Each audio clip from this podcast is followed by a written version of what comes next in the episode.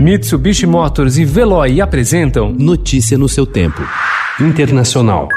These are not acts of peaceful protest, but really domestic terror. My administration coordinated with the state and local authorities to very, very swiftly deploy the National Guard, surge federal law enforcement to Kenosha and stop the violence.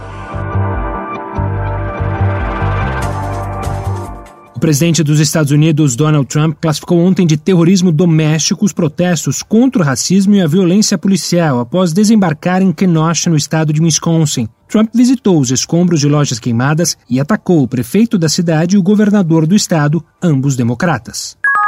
A campanha de Joe Biden vai relatar um recorde em agosto, com mais de 300 milhões de dólares arrecadados, segundo duas pessoas familiarizadas com as finanças do Partido Democrata citadas pelo New York Times. A quantia quebra o recorde mensal anterior de 193 milhões de dólares de Barack Obama em setembro de 2008. Com a retomada das atividades econômicas, França, Alemanha, Grécia, Itália e Bélgica enfrentam um aumento significativo de casos de Covid-19 mas é a Espanha, um dos países mais atingidos pela pandemia logo no seu começo, que lidera o número de novos casos na Europa. Só na semana passada, de acordo com autoridades de saúde, foram mais de 53 mil novas infecções. Com 114 novos casos por 100 mil habitantes no período, o vírus está se espalhando mais rápido entre os espanhóis do que nos Estados Unidos, que lideram em número de mortes e notificações da doença.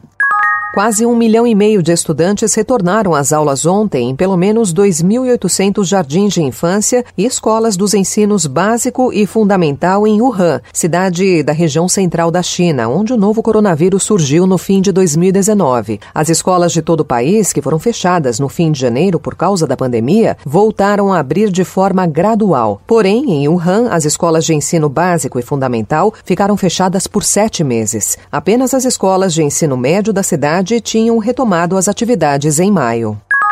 O Facebook afirmou ontem que pode impedir que usuários de veículos de comunicação da Austrália compartilhem notícias caso um projeto de lei que obriga os gigantes digitais a pagarem pelo conteúdo fornecido pela imprensa profissional seja aprovado pelo parlamento local. Pela proposta, os australianos não poderiam mais compartilhar informações nacionais ou internacionais no Facebook e no Instagram, afirmou a empresa norte-americana. Facebook disse que a sua decisão é a única forma de se proteger contra uma consequência que desafia a lógica. Notícia no seu tempo. Oferecimento: Mitsubishi Motors e Veloy. Se precisar sair, vá de Veloy e passe direto por pedágios e estacionamentos. Aproveite as 12 mensalidades grátis. Peça agora em veloy.com.br e receba seu adesivo em até 5 dias úteis. Veloy, piscou, passou.